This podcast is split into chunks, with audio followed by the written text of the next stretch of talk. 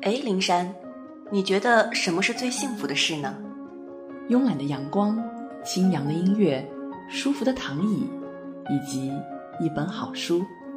我倒觉得有人一起说话就足够了。那我们就一起来聊聊吧，聊聊生活中的故事，聊聊艺术中的故事，聊聊书本中的故事。欢迎来到清华大学广播台读书组全新的访谈节目《山月十岁》。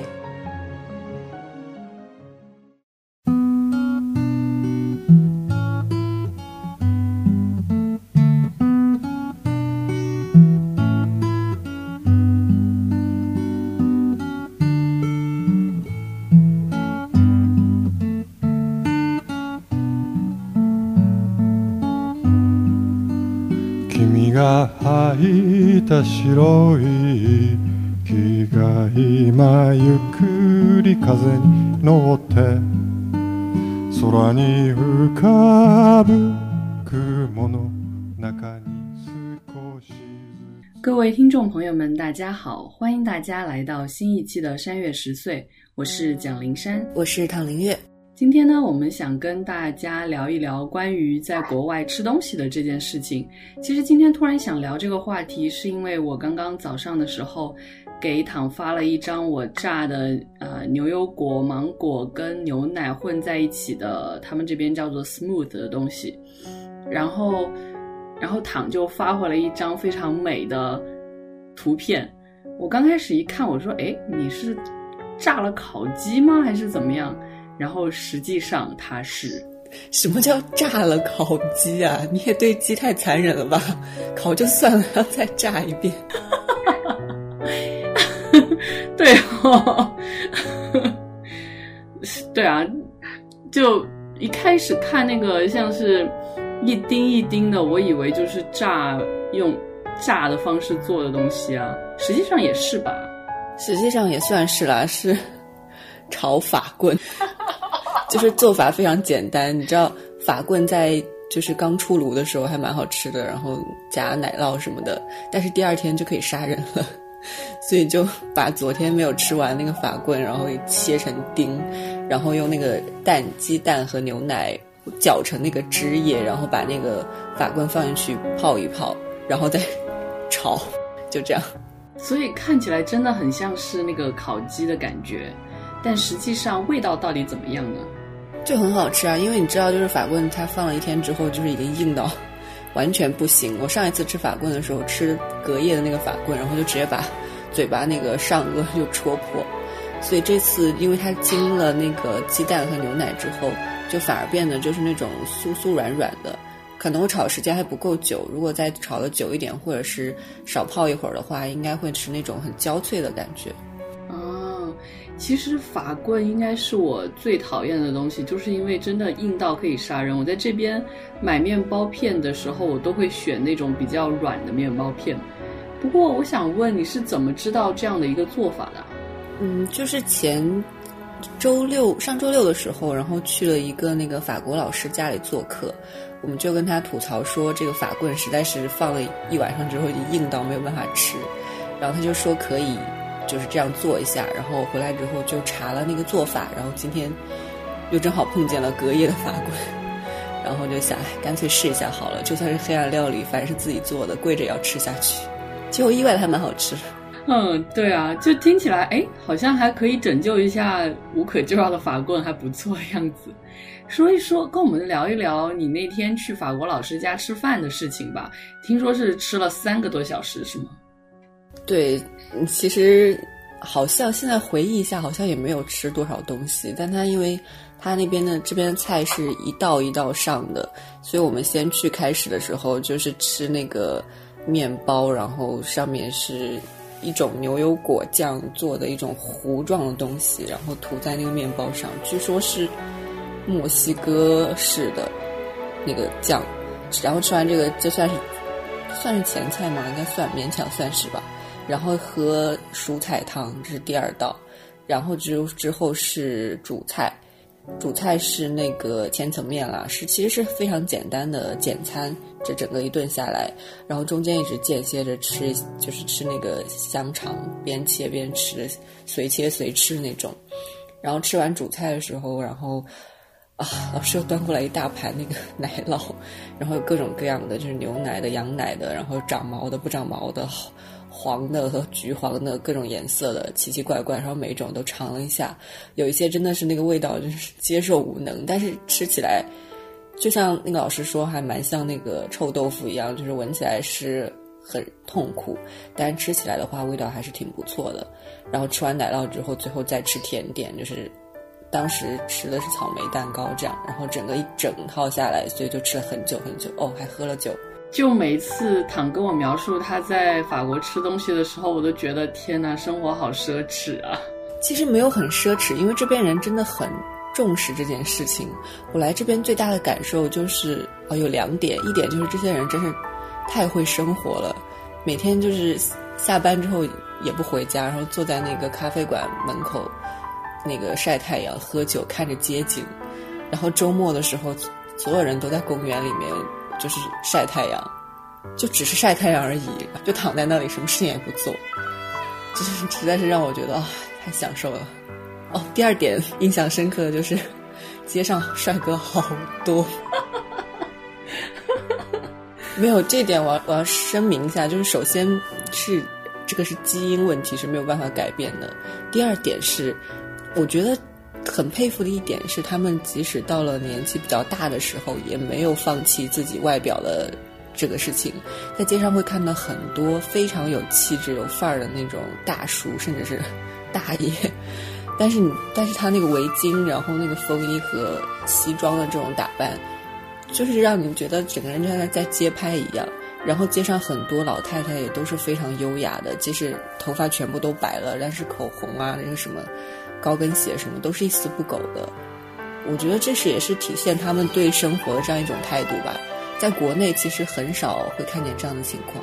嗯，其实你刚刚说到这一点的时候，我本来想说啊，美国人也差不多也很注重呃老年的生活，但是可能形式是不一样的。因为我在 Santa Barbara 这个地方算是一个乡村吧，然后大家穿衣服真的都很随便，很多人直接比基尼就骑着。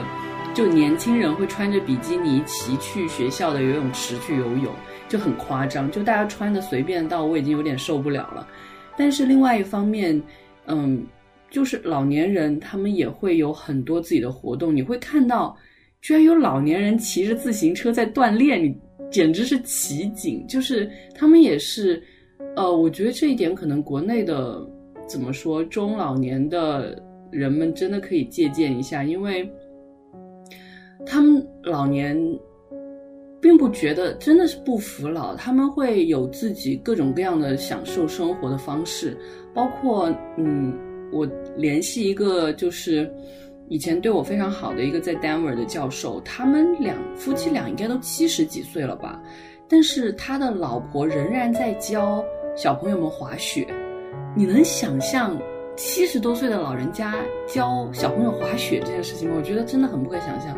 一般在国内，到了七十多岁，也就是像我外婆外公，天天坐在家里面打打牌，然后买个菜，也就差不多了。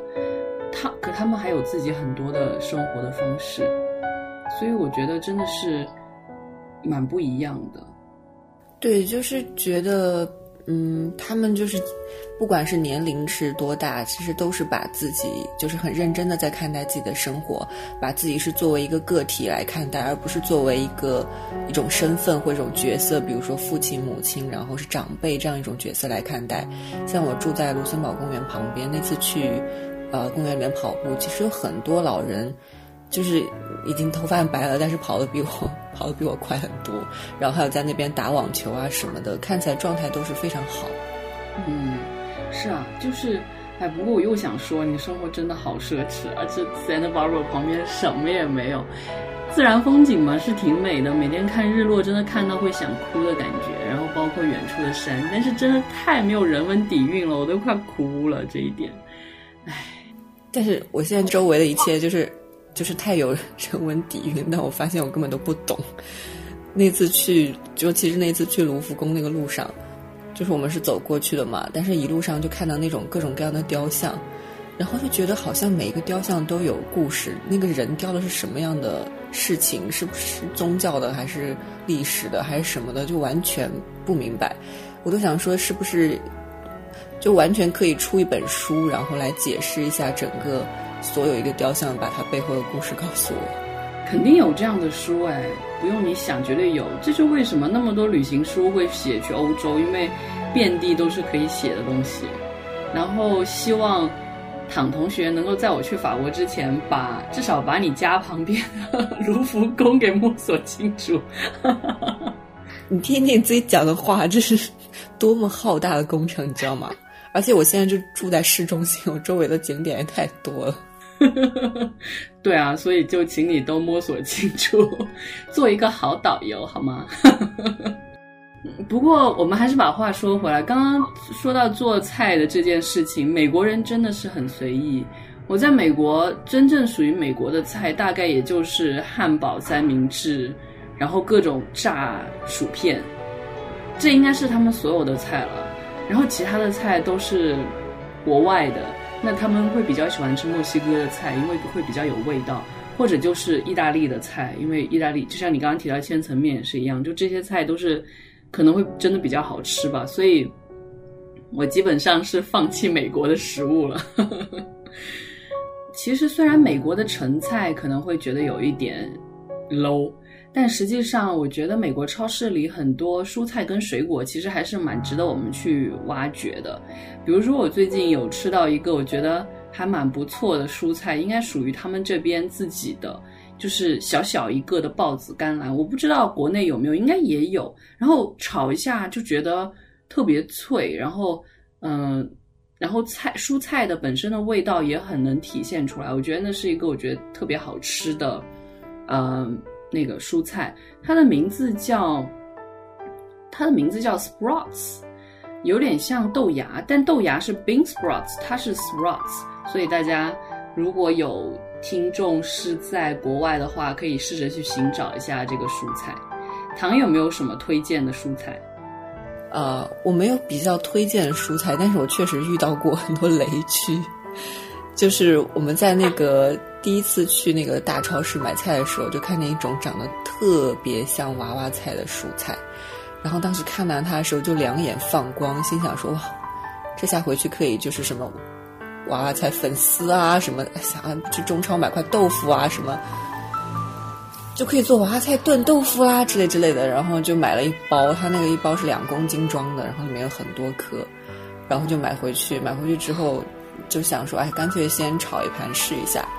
结果万万没有想到，炒出来之后，整个颜色，那个菜本来是白白白色的，然后上面是黄色，就像娃娃菜一样。炒出来之后，居然变成了棕褐色。然后尝了一下，居然是苦的。然后就很不甘心的去，就是去那个网上搜，这到底是什么菜？后来才发现它叫玉兰菜，就是也叫什么欧洲菊苣。就是莴苣的那个菊，菊花的菊，菊苣。然后就是什么还口感爽脆多汁，然后天生就是苦的，然后好像比较适合生吃这样。但是我们实在没有办法接受这种味道，所以那个当时第一餐是炒了一半，然后另外一半也扔掉。其实苦的可以做什么车螺芥馅，那个怎么读啊？我们那边叫车螺盖菜汤。应该是那个就有不是中国其实有很多苦的蔬菜啊，苦瓜。对了，我还蛮喜欢吃苦瓜的。那时候我炒了一盘苦瓜，然后我跟同学一起吃，然后包括我那个蒙古的同学也尝了一下，然后就是说啊，这是什么黑暗菜啊？就觉得苦的东西、苦的蔬菜他们都好难吃下去。但我就说，嗯，苦的蔬菜是大人的味道。哈哈哈。因为我觉得苦瓜味道其实还好，但是它那种反正这个菊苣的那种苦味是，就是没有办法描述的一种很奇怪的味道，就是被它的表象欺骗了。但其实除了这个蔬菜之外，我还有一个我我现在还不敢买的。然后刚刚因为跟你说要聊这个事情，我又查了一下，叫 artichoke，我不知道应该怎么念 artichoke 吗？然后它的中文名字是叫做菜蓟，或者叫什么洋蓟、朝鲜蓟一类的。我们这边超市也有叫洋蓟，就是长得有点像仙人掌的那种，它是有一片一片，但是那个叶片很硬，然后就张开了像花一样，是绿色的。我还不知道怎么吃，没有买过。好像是蒸要蒸二三十分钟，烤要烤四五十分钟的一个菜，我觉得好麻烦。除了除了这个洋蓟之外，我觉得这边的水果，其实加州的水果还是比较有名的，因为鱼很少嘛，所以水果都很甜。然后这边的李子呀，或者是呃桃子呀，都是还有包括苹果什么的，都是特别好吃的。包括那个，其实国内也有叫那个什么，嘎啦嘎啦加拉苹果，就我很喜欢买的一种苹果，然后嘎啦果，对，这个也是我在这里边买的最多的一种水果，就是那个苹果嘛。其实，在国内当时因为它长得很美，所以我也经常买。当时在国内我还记得叫佳丽果什么的，就取了很好看的名字，长得很漂亮。对，然后这边的话其实算是很便宜的，是的。然后还有一个就是，我觉得天哪，到了这边之后，我真的爱上牛油果了。然后英文名叫 avocado。我在国内的时候总觉得天哪，这这这牛油果怎么吃啊？除了日料里面可以加以外，平常要怎么弄啊？然后后来来了这边之后，发现哇，真的榨汁啊，或者放在那个面包片里面，都会让。这些东西变得好吃很多。嗯，之前在国内吃，也就是夹在面包里面吃啊，很好吃的。法国会比较贵吗？也没有看价格。其实因为刚我来这边就是第二周嘛，其实就是很多地方其实都还没有探索到啦。哦，哇，你才去了一周吗？两周啊。哦，两周哦，感觉已经好久了。天哪！哎，跟我们说一说你在那边的两周以来的感受吧。感受除了我刚才说这边人很享受以及这边人很帅之外，主要就是在这里是过了一种很文盲的一个生活，因为这里所有人都默认你会讲法语，但其实根本就不会。就算是自以为会的那几句，你在现实中间被他们那无比快的语速一说，根本就听不懂他们是在讲什么。尤其是在超市，有时候跟收银员。他绝对是不会讲英语的，然后你跟他就是处于一种无法沟通的一个状态，只能凭借手势这样非常原始的一种交流方式。比如说今天我办那个，我给银行卡，就是要办那个手机银行，然后我我天真的以为他会给我手机上发那个验证码，万万没有想到他是通过电话来 给我告诉我验证码的。关键是他打电话过来时候，我根本就听不懂他在讲什么。于是我就为这件事情折腾了一个多小时，最后我把那段他打来电话录音，然后发给了一个法国的朋友，让他帮我听。然后听完之后，他告诉我说：“哦，这个电话是告诉你，请按星号键。” 就是为了这么简单的一句话，折腾了很长时间。然后后来我就听到他按了，就是听话按了星号键之后，他给我报那个验证码。报的还不是数字，是那个奇怪的单词，然后就为这件事情折腾了很久，整个电话我接了三遍才算是把这件事情搞定，然后一个下午就过去了。天呐，这个听起来真的是蛮惶恐的。我觉得我甚至到了这边之后，我常常跟人聊天，我也会虽然都是英语了，但是有时候也会搞不清楚，可能缺乏语境吧，搞不清楚他们到底在讲什么，然后我就糊弄过去，就。Yeah, OK, Yeah。然后验完了之后，他们他们回过头来又在讲那件事情的时候，他说：“我刚刚不是讲过吗？”我说：“哦，好吧。”就是处于这种，或者处于半懂不懂的状态，有时候。这这真的是万能的，就是你听不懂的时候就点头微笑说喂喂然后就假装自己懂了就好，但其实根本就完全没有懂他讲什么。对啊，这个真的很常见，我觉得。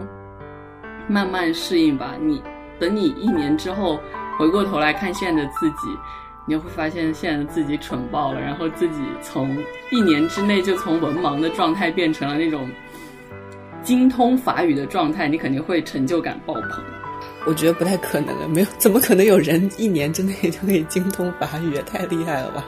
可是你每天都得生活啊，你有一些人家重复的话，你听多了，不是应该会好一点吗？对啊，可能一年之后，我觉得应该是顶多掌握一些那种基本的生活用语，去买买东西啊，或者是干嘛问个路啊之类的。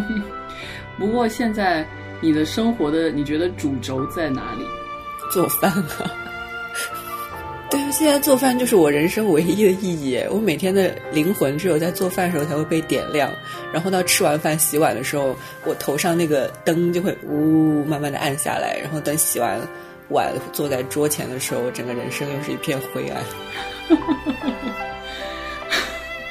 没有啊，我呃，对啊，我觉得这样挺好的。我每天我常常都收到糖给我发的各种摆盘，超级精美，然后图片还似乎经过加工的各种美食图。我就说，真的没有认真摆盘，然后也没有加工图片，就是拍了发给你而已。可是对我来说，真的已经很美，因为我每天都端着那个炒菜的锅，直接放在餐桌上吃饭，因为懒得再洗一个盘子。我觉得我人生好灰暗啊，这样子听起来。因为这边盘子就是那种白色的浅口的大盘子，然后不管放什么食物都会很好看。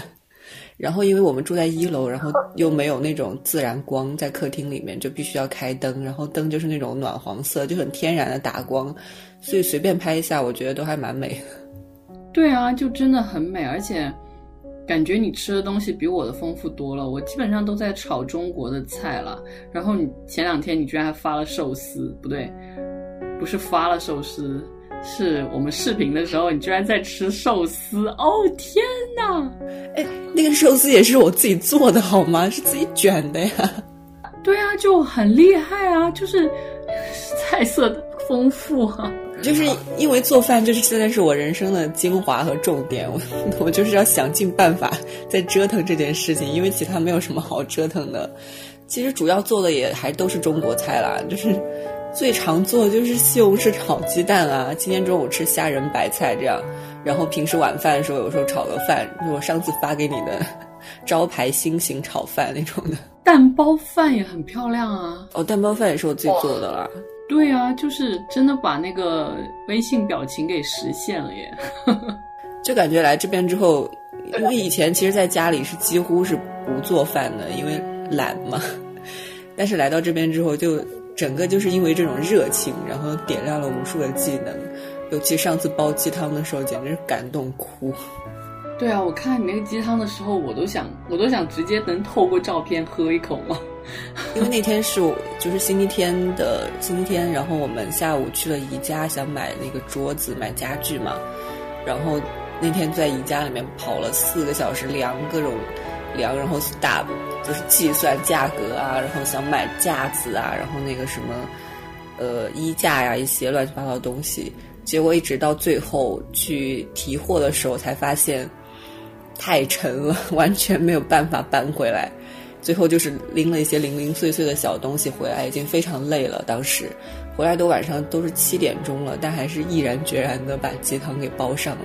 等到九点钟的时候才喝上那个鸡汤，因为加了冬菇和枸杞，真的好香。当时的感觉就是，唉，这个深夜鸡汤真的是能够让人的灵魂得到升华。对啊，要不干嘛有深夜食堂这种剧啊？就本来就是那样。然后哇，你发给我看的时候，觉得天哪，这才是生活。你也可以啊，因为我们也没有做很贵的东西，然后也只是也很简单的一些这样了。没有啊，因为我来这边已经一个半月了嘛，已经呃一个月十八天这样。刚开始还没有开学的时候，我也很有热情，每天都做菜，然后我。跟我同舍的那个中国的舍友还说：“你怎么每天都那么愿意做菜？”然后我说：“就是很开心啊，我觉得做菜好好玩哦。”然后后来开学了之后，每天那个阅读材料越来越多，越来越多，读到读完还要写各种 summary、essay、comment，你就会觉得说：“算了，怎么简单怎么吃吧。”呵呵我应该算是相反的，因为现在是每天上午去上法语课，然后就是每天那一个半小时也是处于一种文盲的状态，然后老师说的法语其实根本都听不懂。比如说昨天上午下课的时候，然后老师就走过来跟我说了一段话，完全没有听懂他在讲什么，就依靠点头微笑蒙混过关，然后就每天处于这种非常挣扎、很纠结的这样一个状态之下。虽然就是压力也很大，但是就会反而刺激我花更多的时间在做菜这件事情上，就是有一种通过做菜然后来逃避现实的一种感觉。不是叫逃避现实，应该是让现实多一点。多一些闪亮的色彩，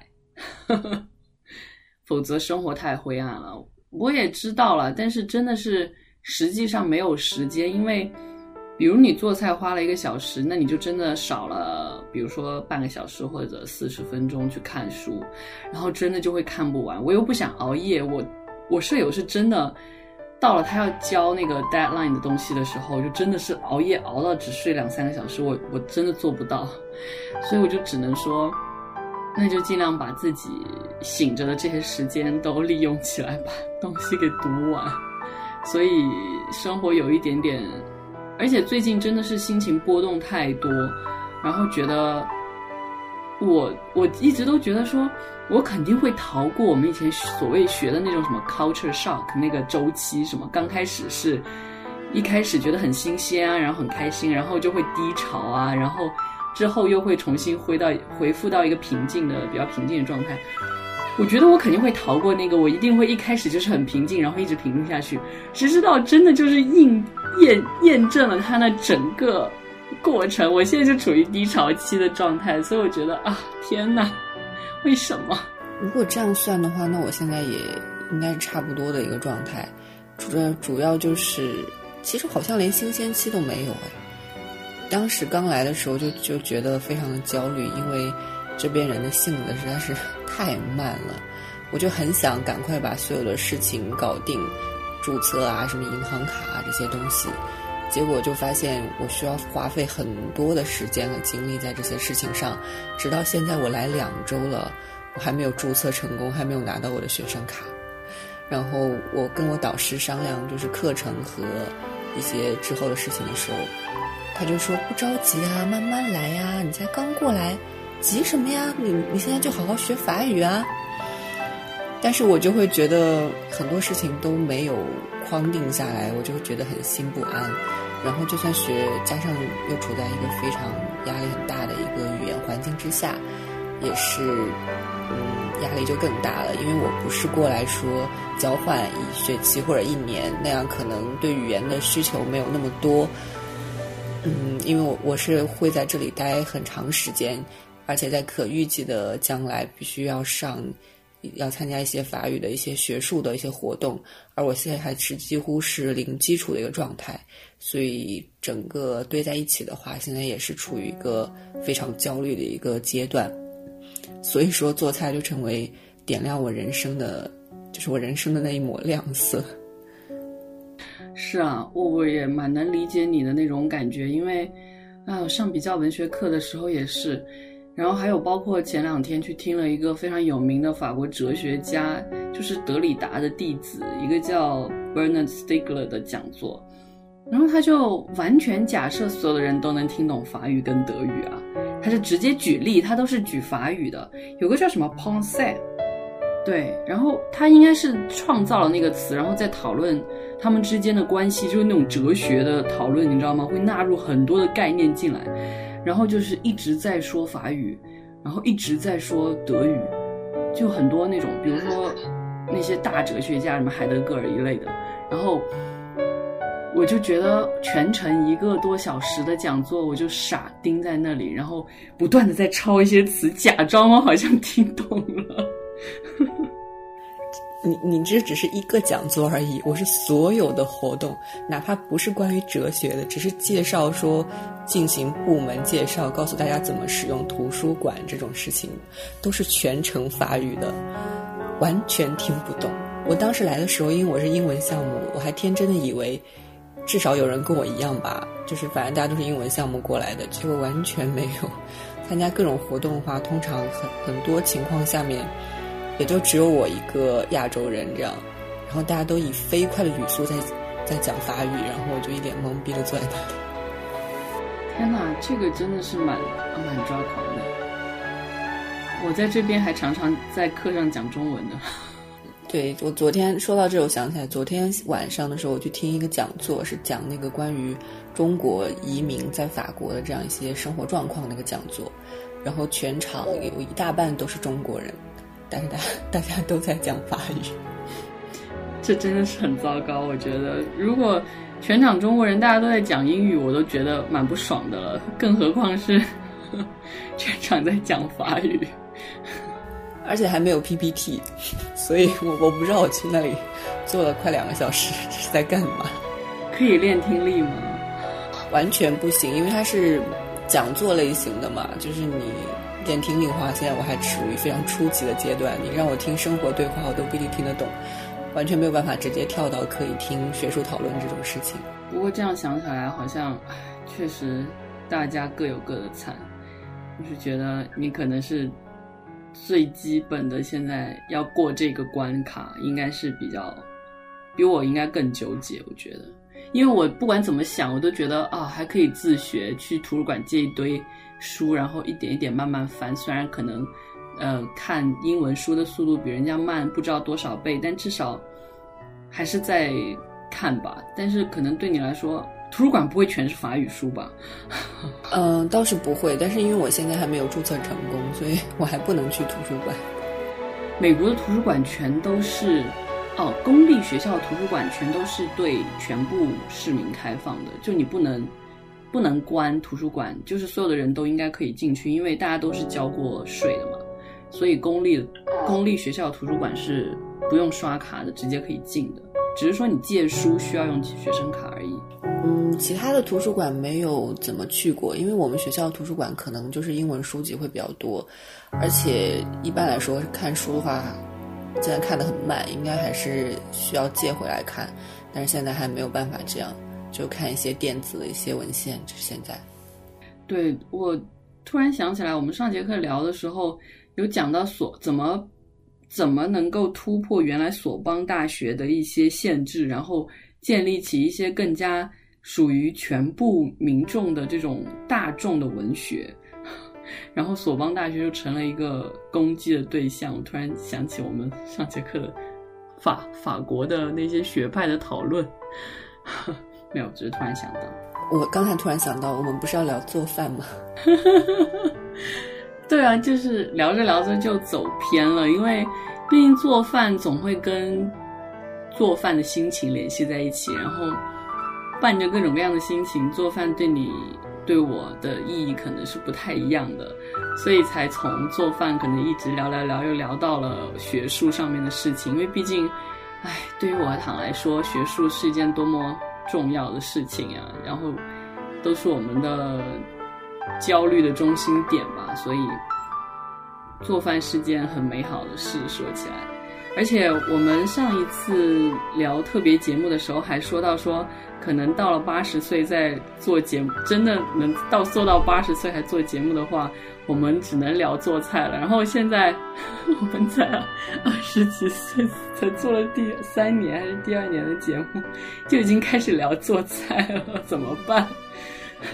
没有啊，就是那个时候聊的可能就是会偏偏重养生一点，现在就可以聊。我们现在就还是在做一些很年轻的一些食物，还会尝试一些新的那种洋蓟啊，什么罗马花椰菜这样奇葩的东西。到老年的时候，我们都只会在说哦，这个东西里面含多少多少营养啊，或者怎么怎么样，这个汤要煲多久啊之类的。你那个油放太多不好，这种。但是你刚刚已经说到煲汤了，而且我真的去超市我都会看卡路里的，因为他们这边都标的很清楚。对啊，我们就是老了，怎样？对，这就是重点啊！所以这次节目大概就是很散乱的跟大家随便聊聊，因为，哎，我真的也是蛮想跟用中文跟大家去抒发心情的，因为。毕竟在这边，大部分时候你想说什么、想表达什么的时候，都还是得用英文了，所以就拉着躺又跟我做了一期特别节目这样，不一定呢，反正这种的就可以做定期的这样的，可能隔个两个月，然后可以做一期国外的这种分享活动吧。就是做系列嘛，可以看到自己的变化。啊，哎，我觉得这个这个提议很不错，那就从这一期开始就要成系列节目了，大家敬请期待。哈哈哈。好。那我们这期节目就到这里吧，然后期待下一次我们再聊一聊国外的生活。我是蒋林山，我是唐月，我们下期节目再见，拜拜。春风亲吻我，像哒哒哒哒哒，水面小蜻蜓跳哒哒哒哒滴头。